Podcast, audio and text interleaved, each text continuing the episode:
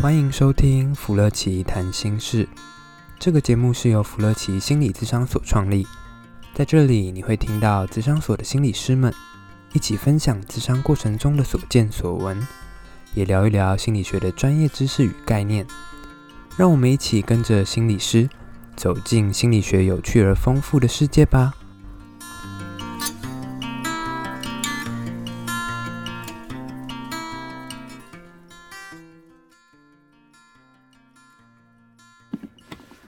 各位听众朋友，大家好，我们来到呃普乐奇谈心事第三季的第六集哦，已经到了第六集了，好快啊！我们进度一直往那个一直往前冲，很棒，很谢谢那个 钟玉这样子。那个我们这个题材哈、哦，真的是很谢谢钟玉想得出来。那原因我觉得是因为可能钟玉很喜欢吃瓜。好，OK OK，我们今天直接来聊那个一个剧啦。我因为刚好我跟我觉得综艺都看过，可是就是我我就没有看完呢。其其实我有追，但是我觉得我应该追的比你后面。应 该应该是我我觉得好像第第二季吧，就是前面而已。我们在讲的其实就华灯初上啊，大家不知道有没有看这个？他现在到第第几啊？第季啊？第三季吗？好像到了第三季了，应该是、啊、到了第三季了。会有第四季吗？我希望有哦，好，OK，对啊，所以这这个呃，应该说他一直很红。我觉得红原因是因为，当然这个这个剧里面这个剧本很厉害之外，选角哦，那个角色很厉害，对，而且每次来客串都是大咖，都会很期待接下来谁来客串这样。我觉得还有一个最吸引人的是那种戏剧的张力很够。哎、嗯，怎么说？不知道你有没有看过一幕，就是我忘记是在第几季，应该是在第二季。嗯，就是演素的苏庆仪大吼着向那个罗罗斯妈妈，就是罗雨侬，说着吼着说，一边哭一边吼说：“为什么你要这么厉害？这样搞得我好像什么都做不到，啊、只能靠你来帮助我。啊”大概是这一幕，啊、那一幕其实我是会觉得最有张力的一幕。甚至颠覆了我认知。哎、欸，为什么？为什么颠覆认知？因为我会一直觉得，如果有人一直帮忙帮我帮我的话，我应该会跟他关系还不错。就算没有那么好，也不至于说到那种恨的痛彻心扉的那种感觉。哦，恨的痛彻心扉，这个的确是很很有张力，而且是就跟被帮忙差异很大嘛。为什么被帮忙的人反而还会责怪或是痛恨帮助的人呢？因为彰显自己太弱了，是吗？还是嫉妒？嫉妒这个情绪好像是，好像大家很去去看得到，然后也去探讨，就是那个素嘛，对不对？因为他这里面把这情绪发挥的蛮蛮淋漓尽致的，我觉得，尤其在后面。其实看到很多素的无能为力啊，好像真的，好像自己如果真的很困难，甚至怎么样都解决不了的问题，但是却被另一个人。嗯，轻而易举的就达成了，甚至他更不认为这是个问题，那真的是心态有点崩掉，崩掉。嗯，所以他最后就做出很多夸张的行为，就黑化了。哦，对，黑化。嗯，对对对，就是那个嫉妒会不会让一个人黑化？我觉得的确是一个，我觉得蛮大蛮大可以去去讨论或想的部分啊。那嫉妒难道真的不这么不堪吗？其实，其实我觉得也是大家可以想一下。的事情啊，其实我觉得嫉妒其实可能我们自己这个头学学情绪，我觉得还不错啊。可是其实我蛮多听到嫉妒，甚至在许多宗教基督教里面，嗯、甚至还是不不论是基督教还是其他的宗教，嫉妒其实都是被认为是定义定义成一种原罪，也就是说，它其实是一种人类身上一种不可饶恕的罪行，它会被定义，甚至是打在耻辱柱上。嫉妒好像。已经造成的这样子，我我还看到有一个文章是这样写，比如说七大罪，七宗罪里面好像还有什么贪吃或者什么，对，它也比较舒服一点。可是嫉妒这个这个罪是很很不舒服的，而且它是一个得不到什么东西的一个一个罪嘛。会让我想到羡慕，嗯、甚至羡慕到最后，有时候真的很想把 那个人干掉的感觉。你说羡慕吗？对，羡慕到最后，羡慕还可能还有一点希望，我至少感觉我再加把劲。我感觉至少好像还可以达到，嗯、但是嫉妒，我觉得这就是望尘莫及。哎、欸，其实我觉得，其实大家可以想看看啦，就是我自己这边，我就觉得嫉妒跟羡慕，我觉得自己觉得有点不太一样。嫉妒是有点，就像你说比较正向一点，哎、欸，不羡慕有点正向。对对对。但嫉妒有点就像我说黑化的这种，得不到就看干脆把所有的竞争对手给干掉。是是是是，这是嫉妒。可是嫉妒真的有那么不堪吗？我觉得好像没有到，对不对？好像。可是大家会这样想。好像情绪都会有两面性，我觉得嫉妒也会。嗯、对啊。好，我们来聊一下嫉妒啊。这个，因为我们我我觉得我们自己在看影这个影片，然后的话我们有做一些讨论，我觉得这蛮蛮好玩的。其实嫉妒它其实，在我们心理学真的有站在在聊这个东西啊。对对对。我。就像你刚刚说，嫉妒是罪的时候，我其实有点不太能够理解，原因是因为嫉妒其实有一些条件呐、啊，我们人天生本来就会嫉妒。其实大家都应该都会有嫉妒的感受，嗯嗯、不论是长或者是疏忽即是，一下子而已。对。但是我也会想到，其实因为读了情绪有关的一些心理学，对。其实嫉妒是有一些功能的，虽然它不一定在我们现在这个时代、嗯嗯嗯、这个时空背景，它能够把它的功能发挥出来。但其嫉妒它，我们人有这个情绪，它真的应该是有一些它自己的功能或是能力要展现，它应该是被需要的，所以有了这个情绪。嗯，OK，呃，这边讲到情情绪功能，我可能其实其实简单补充一下，其实。呃，情绪有很多理论嘛，那其实情绪有一个理论专门在讲，是情绪本身就是被设定好的，这蛮有意思。就是说，从演化论来看情绪的话，其实现在都会留着情绪，都有它的功用。所以像比如说生气，它就是可以去保护我们自己，然后难过其实是会得到所谓的照顾、安慰、秀秀、抚慰。那为什么是演化心理学？是因为它在这个状态里面呢、啊？它可以让这个人类这个物种不会被毁灭，它甚至可以繁衍后代。所以像难过，其实是就是说，哎，人家照顾我们，我们不至于孤单，不至于死掉。包含焦虑也是，嗯，避免危险。是，然后所以我们就可以聊一下，那嫉妒这个情绪可以帮忙人类什么？我觉得可能现在比较少会用到，但是以前那种蛮荒时代，嗯、其实大家的资源有限。嗯嗯嗯。嫉妒的话，其实可以让。当事的人类可以有一种动力，可以也知，因为他同时也知道资源有限，自己有一定自己的弱势，嗯、所以也因为这样子看到了自己的不足之处，所以才有一个反、嗯、反而有一种动力，想要可以好好的争取有限的资源，这可能是当时嫉妒这个情绪产生的原因。所以树就会很嫉妒弱势妈妈的资源。有啊，很嫉妒呢。对啊，我我正在想，他嫉妒还有包括哪些？如果从我们说有功能，然后他要去看到自己资源的不足的话，我会想到一个，我有一个心理学家很有名，他叫阿德勒，嗯、他有一个很重要的理论叫做自卑与超越。对，其实自卑有时候跟嫉妒，其实我觉得有点像一体两面。嗯，因为都看到跟自己其他人比较而来，自己的资源或者是能力。嗯。或者是所谓的不足之处，可能都是踩在比较低的位置，但是可能 有的时候有在低的位置的时候，反而会有一种冲劲或一种动力，可以往上弹，争取自己想要的。这就是比较是你觉得就是，其实嫉妒它是很有一个功能，就是说它会让我们想要往前往前走，往前冲，对不对？看到自己比不上的那个落差，有的时候也会变成一种动力，想要把这个落差给它补齐。嗯嗯嗯嗯嗯，所以像比如说，我觉得树好像在看不到自己优势，是在感情上嘛？感情上也有，就是在那个呃，忘记名字，凤小岳，还有他高中被对被男生搞大肚子，未婚怀孕。对，你说他这部部分，他只是比较他是自卑的部分吗？我觉得可能也有，他也有一些愤恨，嗯、因为因为可能刚回到刚刚讲到的，嗯、自己觉得很大的难题，未成年就怀孕了，嗯、还在高中，而且要升学，嗯嗯嗯嗯嗯，已经有怀孕了，但不知道该怎么办。但是罗雨侬就是 Rose 妈妈，嗯，她一下子就解决了，甚至还帮她养孩子，好像一下一切的那时候的难题，一下子就不是问题了。嗯嗯嗯嗯嗯嗯，OK，我这边反而会有一些不一样的想法因为像比如说你刚刚说到这个，他在学生时代，我觉得那是蛮关键的。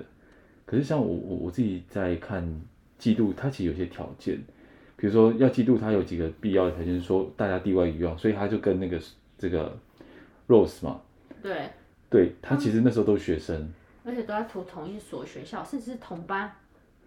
我印象中没错，好像比如说剧情里面，Rose 他如果没有一些家里的意外的话，嗯、他其实成绩不错，甚至可以考到好的科系跟学校，对不对？对对对。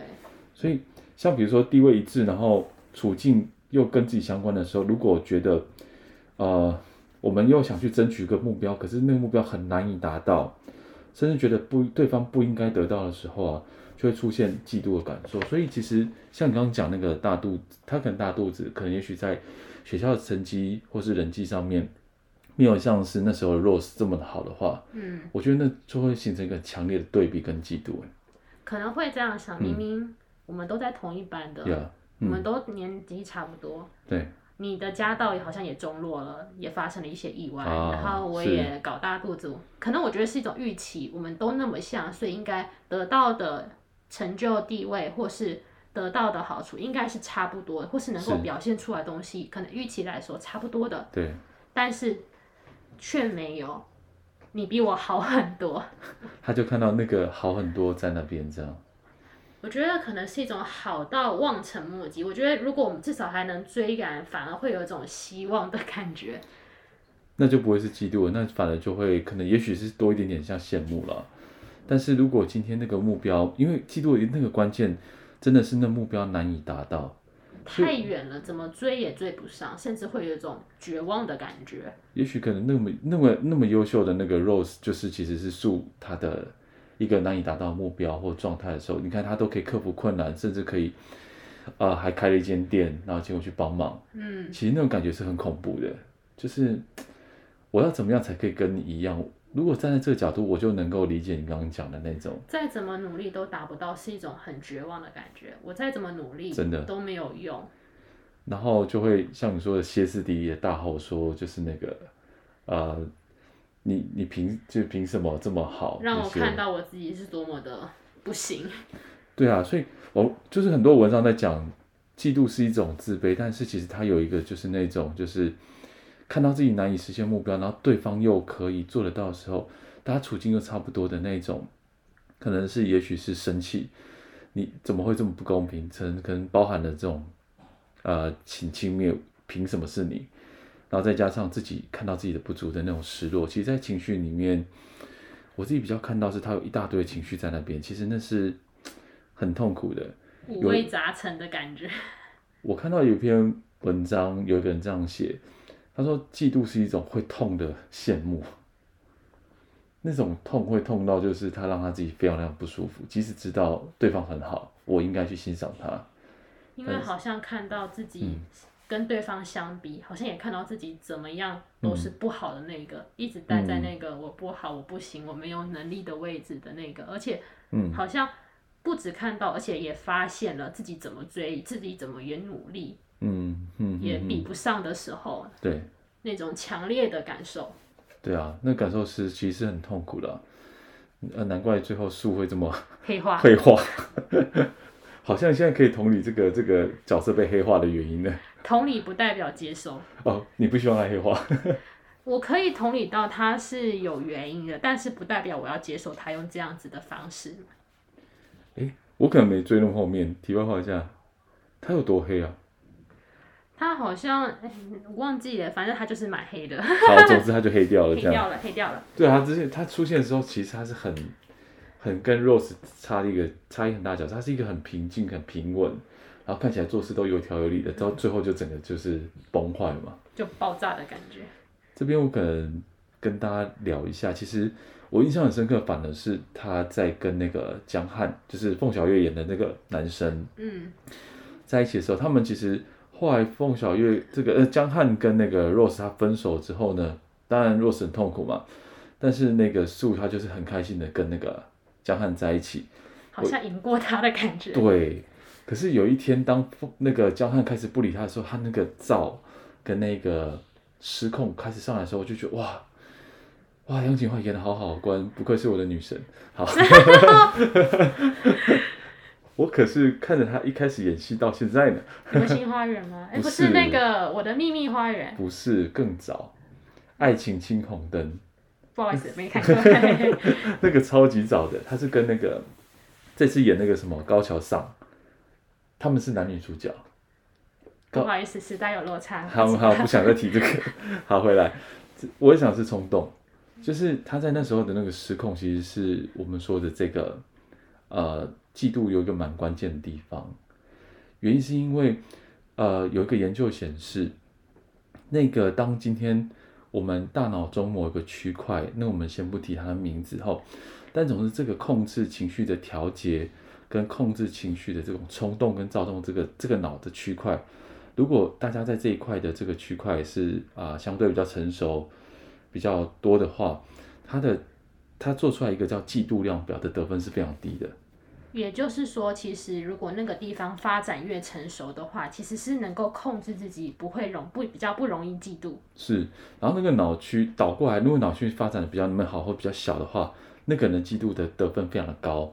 所以很多脑科学的这个学者，他们去研究那个脑区块，其实那脑区块就在做两件事情。第一个就是它可以调整情绪、调节情绪，比如说有个情绪来了，我就比较能够把它转换。另外一个部分是，当今天冲动来的时候，我比较能够抑制它或控制它，或是做一个踩刹车。刚好这个区块跟嫉妒是成相反的。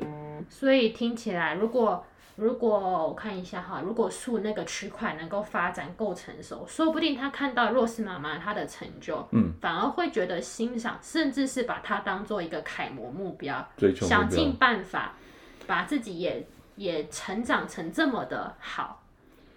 呃，有可能，但是有至少他会有个比较不一样的地方是，他会用比较高 EQ 的方式去处理这样的一个嫉妒，甚至他不会那么的冲动跟躁动。那个不安的感觉就不会靠一直抽烟，一直抽烟。他那里面他一嫉妒起来的时候，他是很慌张，一直抽一包接一包。其实演过这个桥段，那个焦虑会小一点点。所以其实就变成是有没有可能他会变成是一个比较好的状态？我觉得是有可能的。所以听起来感觉嫉妒变得有点像是一种动力，就像是车子的引擎那种那种要加那个加油的感觉啊。但是我们我们坐在车上的人可以选择我们要开往哪一条路，或是用怎样的方式来开车。哎、欸，我觉得你这比喻很好哎，真的吗？我觉得我觉得还不赖哎，的确它就是一种动力啊，我觉得它是一种驱力动力，的确是啊。那只是看我们的方向盘要往呃高速公路走多一点，还是要往产业道路走多一点？希望我能走高速公路吧。是 是是，对啊，其实我觉得呃，就像你说，其实。我自己的看法比较像这样，我们看完一些东西，我觉得其实嫉妒它是一种，呃，好的情绪，因为情绪应该说都是它有它功能，或者说它可能是一个相对中性的情绪。哎、欸，我觉得它比较偏负向。怎么说？因为情绪它还是会有正向、中性跟负向嘛。嗯、那其实嫉妒还是我我自己觉得它比较像负向，是因为它会让我们带来很多的。不舒服跟痛苦，甚至那过程中的失控，失控可能会发生很多后续很恐怖的事情，就会变黑化。对啊，所以所以我自己觉得它可能还是负向情绪，可是怎么从负向情绪出现了，我们怎么调整它？我们把我们控制盘稍微的调整，那其实我觉得啦，我觉得其实人是有选择跟控制的啦。对我来说，对啊，所以其实那个动力加满了，我们慢慢的。先走个高速公路追赶的，不要去横冲直撞。感觉好像也是可以哈。杨锦华也许不会这么早领便当嘛。他说不定可以变成一把青的那一位嘞。你说哪一个？啊、一把青，OK。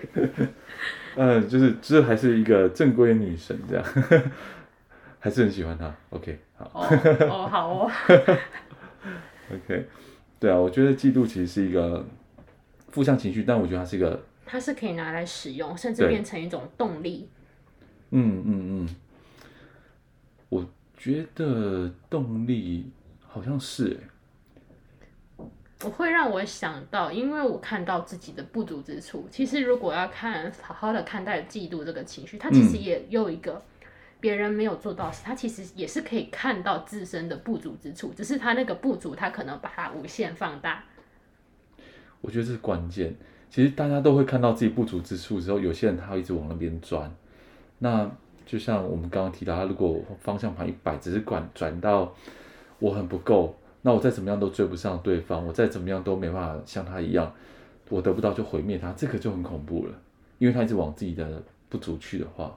但是我同时，我们应该也可以用转动方向盘往另外一个方向走。对，怎么怎么走怎么转？我觉得有一看到一篇文献，其实说如果嫉妒这个这个情绪出现的时候，它是可以做到良性竞争这件事情。如果如果我们可以把我们的这个冲动缓和下来，但是比如说透过一些学习，或是比如说透过一些努力。甚至是认知的调整呀，yeah, 好像有些文献指出，就是说他会往就是良性竞争那边啊、呃、过去这样子。说不定我们也可以利用嫉妒这个情绪，它本身可以看到自己不足之处，从这边着手，然后因为他可能无限放大了某些他自己做不到的地方，说不定如果我们心理师就可以从这边开始切入，嗯，帮他定和、嗯、定出一个适当。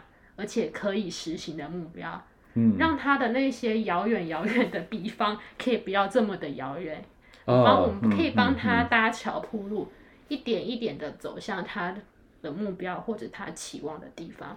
这可能是我们心理智商可以做到的事。可以啊，因为其实你说遥远的比方，在嫉妒这个层次上面，我们刚刚提到的是他觉得难以达到的目标，其实这件事情是可以讨论，甚至在智商介入上可以调整的。比如说，比如说。很多来我们这边智商的这个智商室里面的的人哈，他如果出现这种情绪的时候，看到是很遥远的目标，那那其实应该是说，我们透过谈话让他看见，其实从零到一百中间其实还有很多的数字。我们可以帮他切割一到一百，一个一个弄，甚至我们可以依照他的条件，对啊，甚至也不一不一定是零一二三四，而可能是以零零点一零点二，对啊。我至少我们先帮助，呃，这个嫉妒人，可能看到他嫉妒之外，也看到得到是，你现在就想从零下跳到一百，哎，而且你就觉得只能有一百，那那个时候我们是不是来谈的是，那五十会是什么？二十是什么？零点一又会是什么？嗯，然后我们可以怎么做？这是我们智商在做的事情啊。甚至我还想到，嗯，如果开始设定目标，其实也。对对，也让对方知道这个东西是可以达到的，嗯、可以执行，并且把它变成具体化、可执行的部分。对，他的希望感可能就出现了。呀，没错。可能可以抵抗嫉妒所带来的那种绝望的感觉。是的，我并不是什么都做不到，只是我可能依照自己的步调，慢慢一步一步朝那个目标前进。这个希望感、可执行的东西出来了之后，可能就可以冲淡。那种嫉妒背后所隐藏的那种无望的感觉。对啊，所以如果听众朋友，如果你身边朋友有类似这样情况的话，其实应该说心理智商是有效的，可能慢慢的陪着，然后就像我们刚刚说的，其实用一些策略了，去达到这样一个目标。因为就像我们今天在聊天，算是像在聊，可是其实我们都知道那个东西背后的一些条件啊，或元素什么，我们是可以去做到拆解的哈。所以其实呃，这智商其实就是这样一个部分。那不妨，我们期待这个这个树可以接受心理智商，而且来扶起心理成长心理智商。好烂的结尾。好了，这个这个是。可是如果能够给你女神智商，你应该也感觉很荣幸吧？呃，会，我会，我会，这个绝对会。好，我会就是想办法邀请这样，想办法期待。OK。那我们今天是不是应该也告一段落了呢？好啊，所以这个就期待我们接下来我们每一集都会有一些不一样的想法。那如果听众朋友，如果你真的也觉得哎，想听听看我们怎么看一些剧，或者是想看看我们分析或是聊哪些时事，对，你可以在我们的 Facebook 上面啊、呃、留言啦，我们都会 po 一些那个，我们在我们的 Facebook 上面。去 po 说啊哪一集上架了？那如果可以的话，你们搜寻福乐奇就可以看到我们的粉丝专业。那你就在相对应的，比如说上一集的这个这个这一集的文章底下帮我们留言，说你想要听我们分析什么，我们就可以来来来做一集。来吃瓜吗？来吃瓜一下，OK。好，前提是我们要有时间看剧啊。好，那我们就先到这边喽。好，拜拜喽。拜拜，拜拜。